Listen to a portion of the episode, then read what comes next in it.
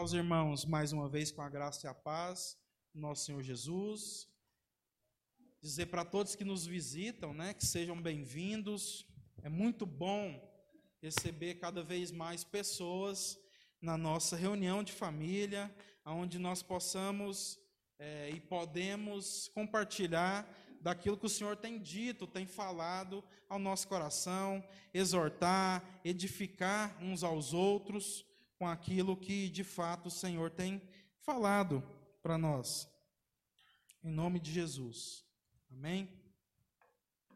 Quero convidar os irmãos a abrir a palavra do Senhor no Evangelho de Jesus, escrito por Mateus. Mateus capítulo 7. Nós vamos ler do verso 21 até o verso 27. Mateus 7, 21 ao 27. Nós vamos ler esse texto, meus irmãos, porque queremos falar, né, sobre algo que Jesus muitas vezes faz na nossa vida. Algo que muitas vezes é, Jesus nos ensina, que é valorizar as coisas que são essenciais, ao invés de valorizar somente as importantes. E a gente fala que Jesus faz isso na nossa vida muitas vezes porque Jesus é Deus. Quantos sabem que Jesus é Deus? E todas as vezes que nós vemos uma palavra de Jesus, todas as vezes que nós vemos Jesus ensinando algo nas Escrituras, nos Evangelhos, nós precisamos entender que aquilo dali é, é, o mesmo como que se, através das opiniões, dos conceitos, das ideias de Jesus, nós estivéssemos então conhecendo, entendendo aquilo que, que são as opiniões, aquilo que são as ideias, os conceitos, a vontade de Deus. Tudo aquilo que Jesus diz ser importante é porque Deus, o Pai que está nos céus e que estava nos céus, quando Jesus se encarnou, considera também importante. Então nós precisamos ficar bem atento naquilo que é o ensino de Jesus, naquilo que são os ensinamentos de Jesus para nós, para que nós possamos de fato entender aquilo que é essencial. Porque muitas vezes, irmãos, nós percebemos que a igreja tem caminhado em cima daquilo que é somente importante. E coisas importantes, como a própria palavra diz, são importantes. Mas Jesus nos ensina algumas coisas como Deus, naquilo que nós chamamos de evangelho, de escritura, que nós precisamos pensar, prestar atenção, para que a gente não fique somente no superficial, naquilo que são as nossas ideias do que talvez seja a vontade de Deus para nós. Então eu pedi, eu convidei os irmãos a abrir a palavra do Senhor no Evangelho de Jesus escrito por Mateus, no capítulo 7, a partir do verso 31, aonde nós podemos ver e o contexto disso daqui, desse texto, é o final do sermão do monte, né? No sermão que é conhecido sobre o sermão do monte. Embora eu acredite que é, poderíamos chamá-lo, né, melhor de sermão sobre a montanha, porque um monte não, não, não dá sermão a ninguém, né, irmãos? Mas como ele foi feito em cima da montanha, eu acho que é mais correto dizer que é o sermão sobre a montanha mesmo. E nós estamos no fim desse sermão de Jesus. Nós estamos no final do sermão sobre a montanha, onde Jesus entregou para os seus discípulos ali, e, e para todos aqueles que ouviram tudo aquilo que ele disse, aquilo assim que de fato a gente entende que são os princípios, são os alicerces, as bases da vida cristã. E no final desse sermão sobre a montanha, Jesus fala exatamente o que nós vamos ler agora. E ele começa dizendo no verso 21: Nem todo o que me diz Senhor, Senhor, entra ou entrará no reino dos céus, mas aquele que faz a vontade de meu Pai que está nos céus. Muitos naquele dia vão me dizer: Senhor, Senhor, nós não profetizamos em teu nome, e em teu nome não expulsamos demônios, e em seu nome não fizemos muitos milagres? Então lhes direi claramente: Eu nunca conheci vocês. Afastem-se de mim, vocês que praticam o mal. Todo aquele Verso 24: Pois que ouve essas minhas palavras e as pratica, será comparado a um homem prudente, que construiu a sua casa sobre a rocha. Caiu a chuva, transbordaram, transbordaram os rios, sopraram os ventos e bateram com força contra aquela casa, e ela não desabou porque tinha sido construída sobre a rocha. E todo aquele que ouve essas minhas palavras e não as pratica, será comparado a um homem insensato, que construiu a sua casa sobre a areia. Caiu a chuva e transbordaram os rios, sopraram os ventos e bateram com força contra aquela casa, e ela desabou, sendo grande a sua ruína. Somente até aqui, irmãos. Então, aqui nesse texto, nós percebemos exatamente isso que nós começamos compartilhando. Jesus ele começa aqui falando de coisas que nós julgamos importantes, que nós julgamos ser sinal da bênção de Deus sobre nós. Afinal de contas, pessoas que nós é, vemos no meio evangélico operando a partir do nome de Jesus, sinais, maravilhas, milagres, curando enfermos, expulsando demônios, fazendo grandes coisas, visivelmente falando, em nome de Jesus, nós logo já dizemos que aquela pessoa é um homem ou uma mulher de Deus, aquela pessoa logo então tem vida com Deus, tem intimidade com Deus.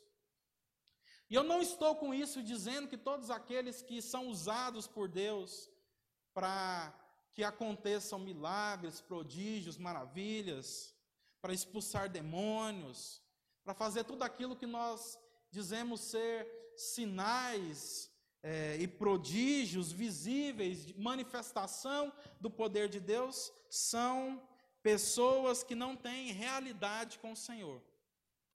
Não estou dizendo que todos esses são falsos e que, de fato, Deus não possa usar até mesmo algum dia um de nós para que essas coisas possam ser operadas. Nós cremos no sobrenatural. Amém, irmãos?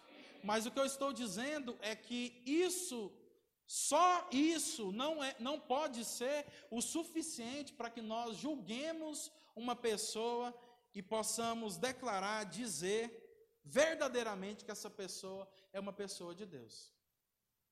E Jesus ele está colocando exatamente isso daqui para que nós possamos entender que nem tudo aquilo que nós julgamos muitas vezes ser aquilo que diz, aquilo que fala sobre a nossa verdade, a verdade do nosso coração, de fato, às vezes são é, aquilo que nós pode, poderíamos chamar de o fundamental, aquilo que nós poderíamos chamar de essencial, mas são simplesmente coisas importantes.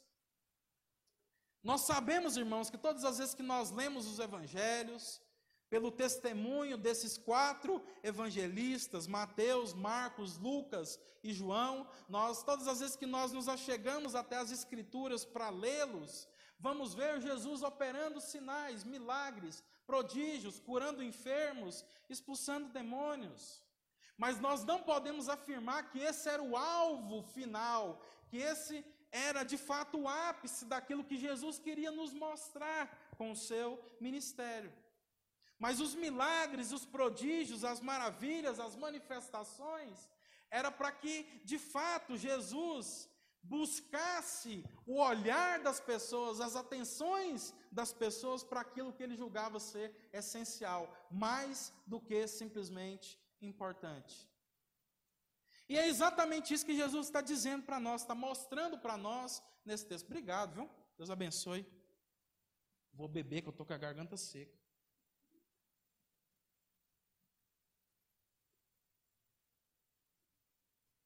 Esse calor deixa a gente com a garganta seca, né, irmãos? Jesus está mostrando exatamente isso para nós. É por isso que ele diz que nem todo aquele que chama ele de Senhor, que tem o costume de dizer Senhor, Senhor, entrará no reino dos céus. Isso choca a gente. Porque nós não conhecemos os corações das pessoas, na maioria das vezes, nós nos relacionamos muitas vezes de forma superficial uns com os outros. Temos ídolos gospels na televisão, na música. E nós achamos que essas manifestações visíveis são tudo aquilo que nós precisamos saber para julgar se as pessoas são de Deus ou não. Se as pessoas são homens e mulheres de Deus ou não. E Jesus está falando exatamente isso sobre nós. Olha, todas as vezes que vocês verem algo, uma manifestação visível do poder de Deus, isso não quer dizer que necessariamente aquele que está sendo usado para manifestar esse poder de Deus nasceu de novo. Jesus está falando algo para a gente aqui, irmãos, que se a gente entendesse, nós ficaríamos surpreendidos, muitas vezes decepcionados e algumas vezes até chocados. Jesus está dizendo que tem gente que expulsaria demônios, que curaria enfermos, que faria muitos sinais, prodígios e maravilhas, e que não seria pessoas necessariamente que ele conhece. Não seria filhos de Deus, não seria gente que nasceu de novo. O que Jesus está falando para nós é que Ele, pelo, pela sua soberania, pelo seu bem-querer, pela sua soberana vontade, como Deus e mesmo Pai, ele pode operar milagres em pessoas que não têm intimidade com o Senhor, que não têm acesso ao Pai, que não são filhos regenerados pelo sangue do Cordeiro. E a gente fica surpreendido, chocado, decepcionado com essas coisas, porque nós julgamos por aquilo que nós vemos, mas Deus, Ele julga o coração. Jesus está falando que isso não é o essencial. Os milagres, os prodígios, as maravilhas são meramente, se é que nós podemos dizer assim, importantes. Eles apontam para algo maior que Deus quer nos mostrar. Eles apontam para algo superior que Deus quer fazer na nossa vida. E é isso que o texto continua mostrando para nós.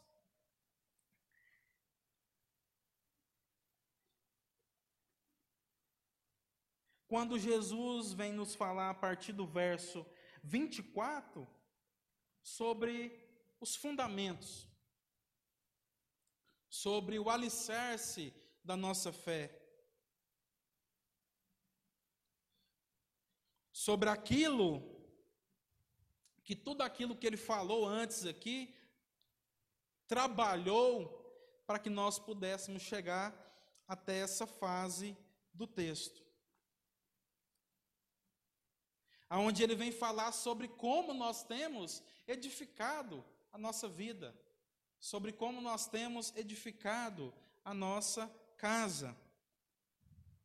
E Jesus nos diz que a diferença entre aquele que edifica a sua vida sobre a rocha e aquele que está edificando a sua vida sobre a areia, sobre alicerces que não sustentam, é simplesmente se nós estamos escutando ouvindo a sua palavra e aguardando, e aguardando estamos a praticando nas nossas vidas ou não?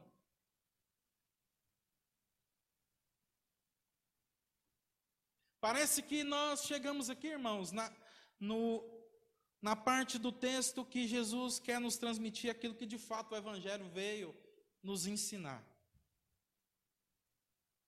O essencial para nós. Que de fato nós temos feito com a nossa vida.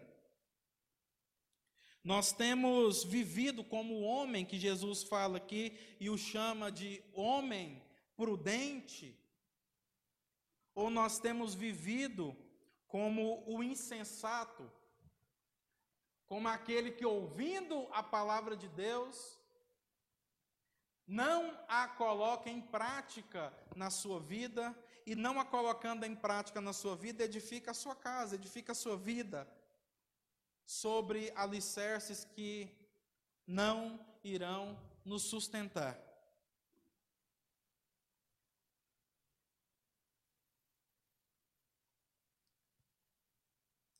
E é interessante que quando Jesus fala aqui sobre caindo ou caiu a chuva, transbordaram os rios e sopraram os ventos, e bateram com força contra os dois tipos de casa. É interessante a gente perceber que tanto a casa que foi edificada sobre a areia, quanto a casa que foi edificada sobre a rocha, passa por circunstâncias iguais. Passa por adversidades iguais na vida.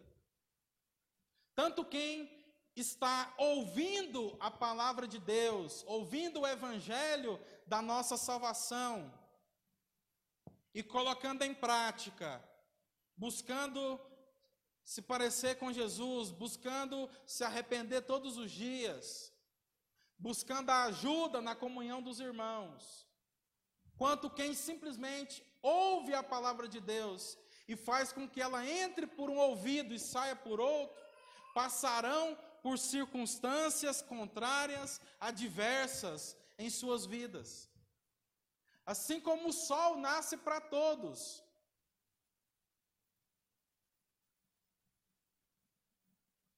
independente de como nós estamos edificando as nossas vidas, iremos ter adversidades. Então, o que faz, irmãos, com que nós possamos ser pessoas vencedoras, pessoas que vencem as barreiras, que vencem as dificuldades, que não se entregam diante dos problemas, que não se esmurecem e nem desistem da fé, O que faz diferença entre essas e aquelas que já fazem totalmente o contrário, que estão a todo tempo desistindo, que estão a todo tempo decepcionadas, amarguradas, que estão a todo tempo procurando um defeito para que possam se justificar, pelo simples fato de não terem no seu coração o desejo de cumprir, de seguir a palavra de Deus, de ouvir a voz de Deus e decidir obedecer essa voz, não são essas circunstâncias. Não são os problemas. Eu quero dizer para os irmãos que não existe circunstância, não existe problema nenhum que possa ser desculpa para que nós possamos nos justificar por não cumprir o propósito de Deus nas nossas vidas.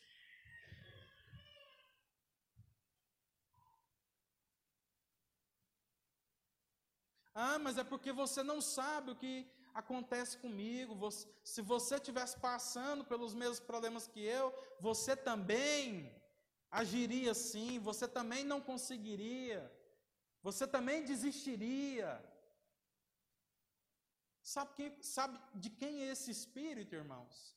Esse espírito é de Lúcifer, é de Satanás. Porque quando Deus pergunta para Lúcifer, para Satanás, lá no livro de Jó, Viste o meu servo Jó? É exatamente isso que ele diz. Ah, mas também o Senhor o abençoa, o Senhor dá tudo que ele quer. Faz isso, isso e isso com ele e vê se ele não vai negar o Senhor, se ele não vai esmorecer na sua fé. Então, todas as vezes que nós pensamos dessa forma, nós estamos agindo e falando segundo o espírito de Lúcifer, segundo o espírito de Satanás.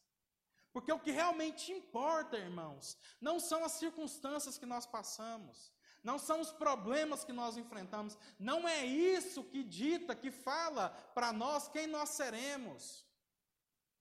O que de fato fala sobre quem seremos e se cumpriremos ou não o chamado, o propósito de Deus para as nossas vidas, é se nós temos edificado a nossa vida sobre a rocha ou se temos edificado a nossa vida sobre alicerces que não são seguros, se a nossa casa, se a nossa família, se a nossa vida está sendo construída a partir de Cristo ou se estamos construindo a nossa casa, a nossa família, a nossa vida em que não resistirão às circunstâncias da vida.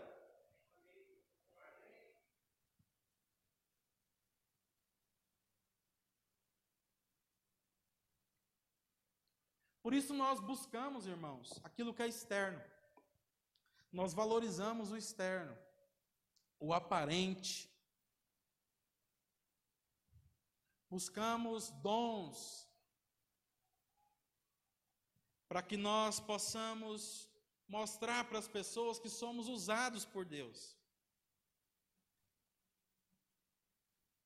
E eu não quero aqui de forma alguma dizer que se o Senhor não manifestar cura em um culto como esse, não será algo que nós não iremos glorificar o Senhor por isso. O que eu estou dizendo é que Deus usa quem Ele quiser. Deus usou uma jumenta no Antigo Testamento para falar com um profeta que não estava ouvindo a voz do Senhor. Então, ser usado por Deus para coisas que as pessoas podem ver, são coisas que nós podemos afirmar verdadeiramente que são importantes. Afinal de contas, é bom chegar aqui diante dos irmãos e pregar uma palavra que os irmãos entendam. Eu tenho certeza que é bom quando os irmãos vêm aqui à frente e conseguem tocar uma canção de louvor ao Senhor a qual os irmãos possam, de fato, glorificar o nome dele por isso. É bom, meus irmãos, é, é, é algo importante nós sermos usados por Deus. Mas aquilo que são visíveis, os aspectos visíveis, não são essenciais. Se de fato não existir um desejo no nosso coração, um empenho nas nossas vidas em nós ouvirmos a palavra de Deus e praticarmos. Porque afinal de contas, coisas que as pessoas veem, ainda que aparentemente sejam coisas boas aos olhos das pessoas, podem estar sendo feitas com inúmeras motivações erradas, equivocadas, que não agradam o Senhor. Eu posso estar pregando para os irmãos aqui com a motivação de aparecer, de querer ser visto, de querer ser lembrado. Eu posso estar falando para vocês, ainda que seja bom falar, pregar, anunciar a palavra do Senhor, com motivações as quais os irmãos, simplesmente me ouvindo, não conseguirão discernir.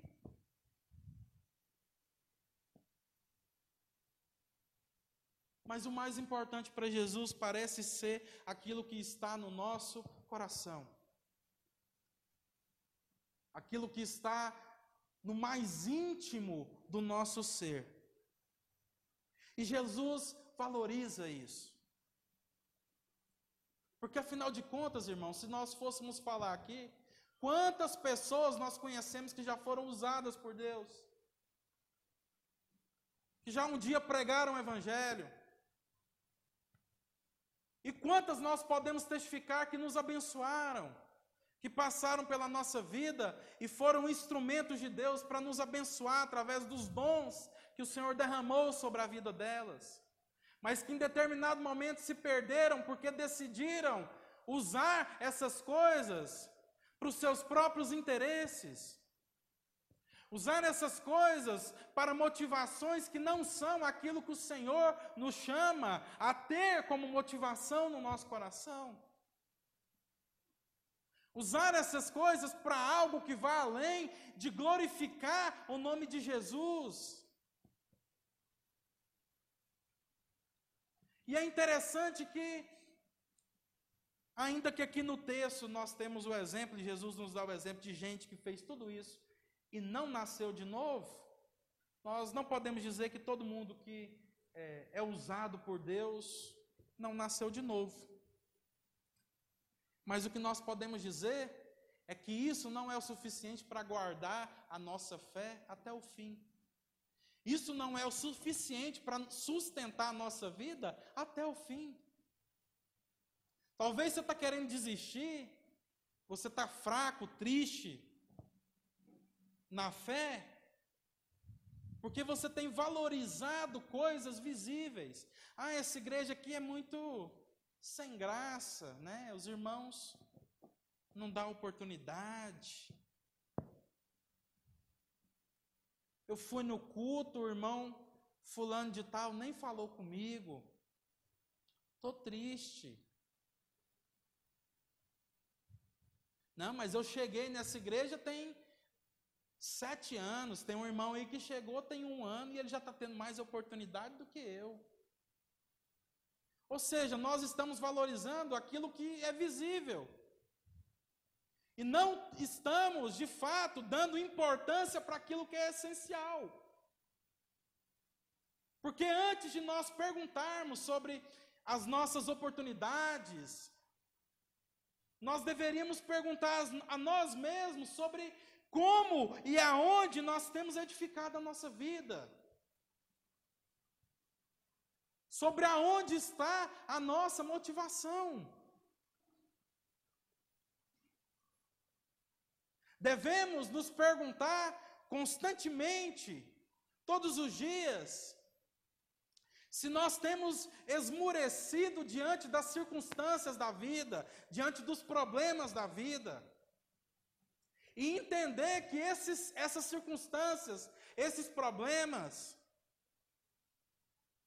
tudo aquilo que acontece conosco que não está no nosso controle, não são poderosas, capazes o suficiente para destruir a nossa vida, se a nossa vida estiver alicerçada na rocha que é Jesus, que é a verdade da Sua palavra falada a nós.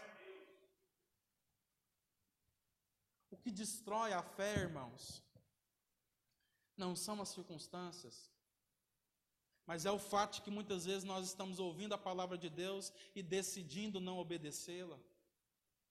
Nós estamos aqui todas as semanas ouvindo irmãos que estão sendo usados pelo Senhor para falar conosco a Sua palavra, cantada, falada. Nós estamos muitas vezes em constante comunhão através das atividades da igreja mas não nos entregamos totalmente, estamos sempre com ressalvas, sempre com colocações, sempre com impedimentos. Por isso, constantemente estamos tristes, abatidos, para baixo, desanimados, cansados. E colocamos a desculpa nas circunstâncias da vida, nos problemas, nas pessoas. Afinal de contas, se eu tivesse irmãos melhores, talvez eu estaria melhor. Não é assim que nós falamos, irmãos? Ou pensamos muitas vezes? Se aquele irmãozinho que é o a pedra no meu sapato saísse da igreja, tudo ficaria bem. E aí aquele irmãozinho às vezes até sai e você descobre que nada ficou bem. Aí você arruma outro para colocar a culpa. Não, porque o meu marido me impede. Se Deus tivesse me dado um marido melhor, com certeza eu seria um crente que presta. Não, é a esposa, é a mulher que tu me deste, os Adão, né? Um monte de Adãozão. É a mulher que tu me deste. Porque se o Senhor tivesse me dado uma mulher melhor, eu seria um crente que presta. Não, é o pastor. É aquele irmão que pega no meu pé, que puxa minha orelha, que me exorta. Não, é o meu patrão. É o presidente da república, é o governador, é o prefeito. A gente vai colocando a culpa em um monte de coisa, simplesmente para não admitir que ainda que muitas coisas na nossa vida tenha pessoas como culpado, o fato de nós estarmos esmorecendo na fé não é culpa de ninguém. É culpa da gente não estar se esforçando para fundamentar a nossa fé no lugar certo. Uma casa, irmãos, sem fundamentos pode ser muito bonita. Você pode ver construções lindas, e mesmo assim não perceber, após ela ser construída, que ela não tem fundamento, que ela não tem alicerce. O que acontece é que, independente da estética, independente da beleza, independente daquilo que nós estamos vendo, se isso, se qualquer construção, se a nossa vida não estiver, não tiver alicerce, ela está destinada à ruína. E mais interessante ainda é a gente saber que, de fato, aquilo que Jesus chama de essencial aqui, muitas vezes não é visto por nós. Quando nós olhamos uma construção, a última coisa que a gente consegue ver são os fundamentos, são os alicerces, são aquilo que sustenta e aquilo que segura. Porque os fundamentos da nossa fé não são para serem vistos, primeiramente. Não tem como objetivo primário serem vistos pelos outros, mas tem como objetivo sustentar a nossa vida até o fim.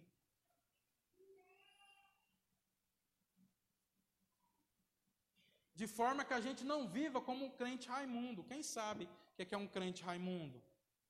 Está com um pé na igreja e outro no mundo, né? A gente está aqui louvando ao Senhor aos domingos, né, irmãos? E louvando Satanás a partir de segunda. Aí Satanás sai ganhando, porque aí a gente entrega a vida para ele na segunda, só pega de volta no sábado, né? Deus está saindo perdendo nessa história aí, irmãos. E na verdade, irmãos, Deus quer a nossa vida por completo. O que Jesus está ensinando para nós aqui é que não há possibilidade da gente ouvir a sua voz, ouvir a sua palavra e mesmo assim decidir caminhando, ou decidir continuar caminhando errante. Se ouvimos a voz do nosso pastor, precisamos decidir obedecer essa voz. Se entendemos que a palavra de, de Deus está diante de nós, precisa haver em nós disposição em obedecer, em praticar.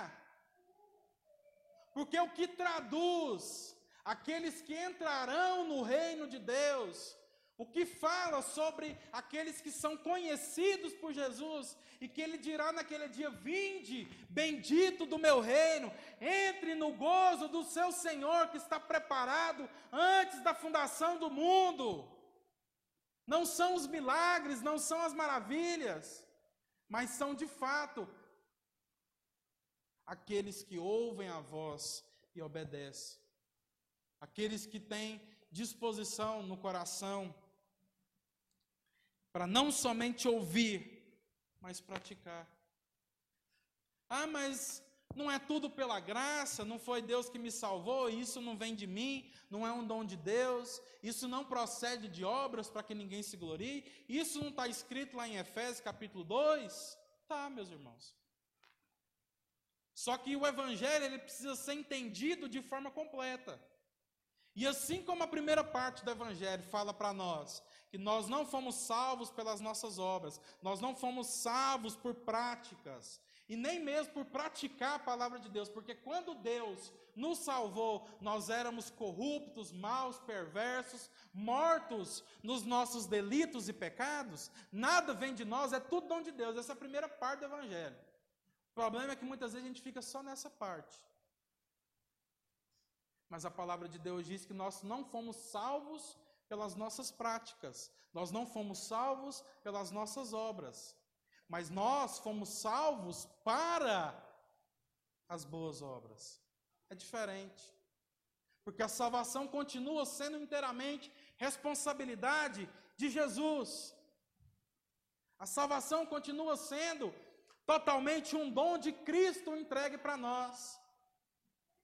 Mas não existe possibilidade alguma de termos recebido desse dom, de termos recebido essa graça, esse presente, e não respondermos praticando a palavra do Senhor. Porque se nós estávamos mortos e fomos ressuscitados, ora, o que se espera de alguém que está sendo ressuscitado dos mortos é que ele manifeste vida.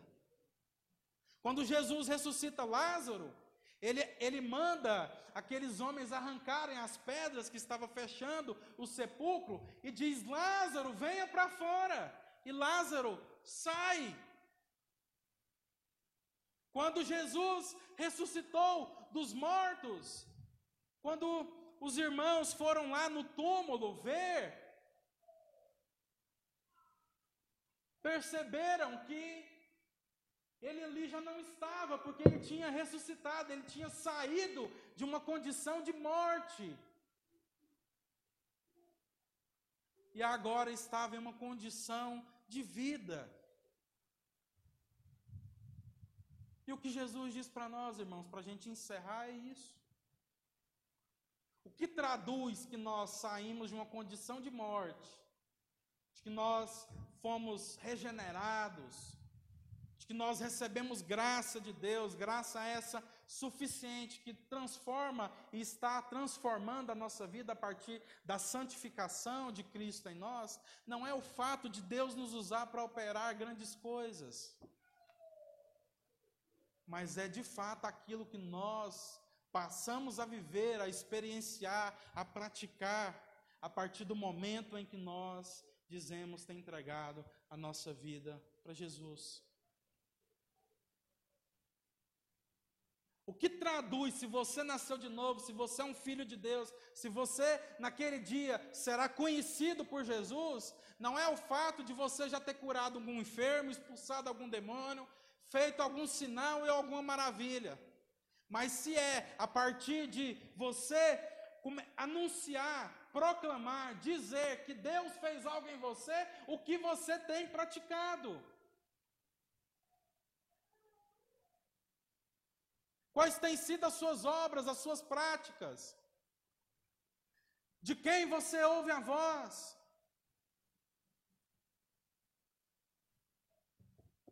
Quem é Senhor na sua vida, na nossa vida, irmãos?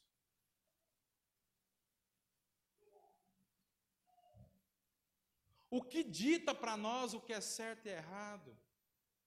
Quais são os nossos princípios, os nossos padrões? A quem nós ouvimos na hora de tomar decisões?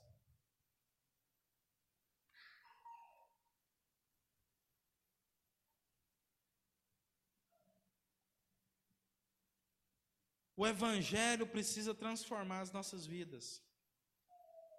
Ainda que não estejamos totalmente transformados. Mas há uma diferença em, que, em, em, em quem está no quilômetro zero de uma rodovia e alguém que está no quilômetro 150 da mesma. Assim, é impossível dizermos que estamos caminhando com Jesus e, e, temos uma vida que fala sobre aquilo que era a nossa vida antes de conhecê-lo.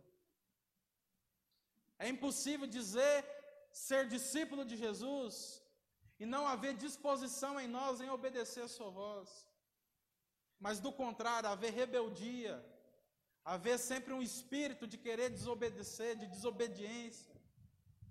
de querer caminhar com as próprias pernas.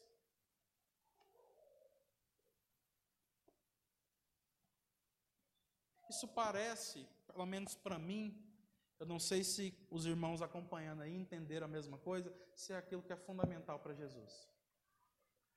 E isso precisa confrontar o nosso coração. Porque muitas vezes a gente valoriza o externo. E Jesus está dizendo que isso é só importante para ele.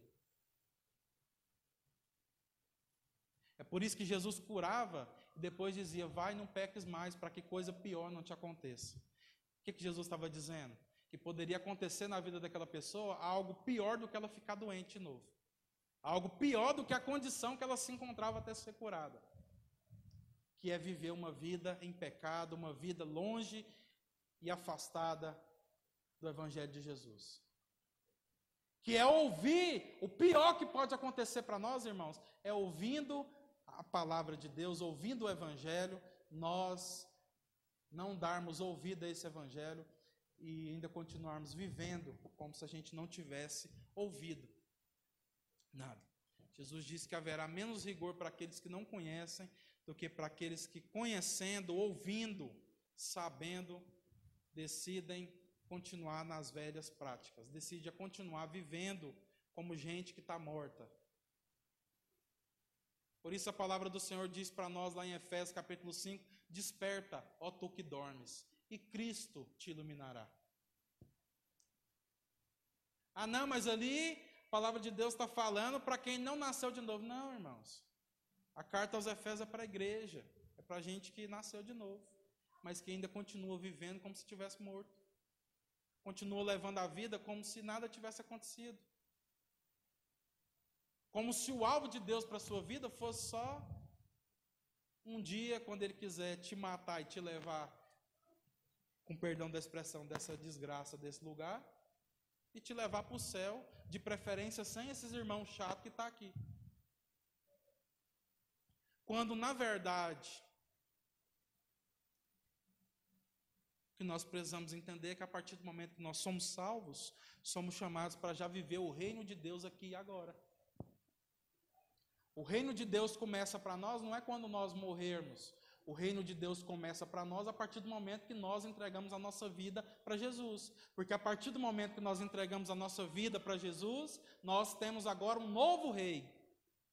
Nós temos alguém agora que nós declaramos obediência acima de qualquer outro. E ainda que os governantes, as autoridades dessa vida nos falem que nós devemos fazer algo, e nós devemos agir de alguma forma, nós sempre seremos pautados por aquilo que o nosso rei diz. É por isso, por exemplo, que a igreja nunca poderá ser a favor de aborto. Porque se Deus entregou a vida para nós, é só Ele que pode tirar.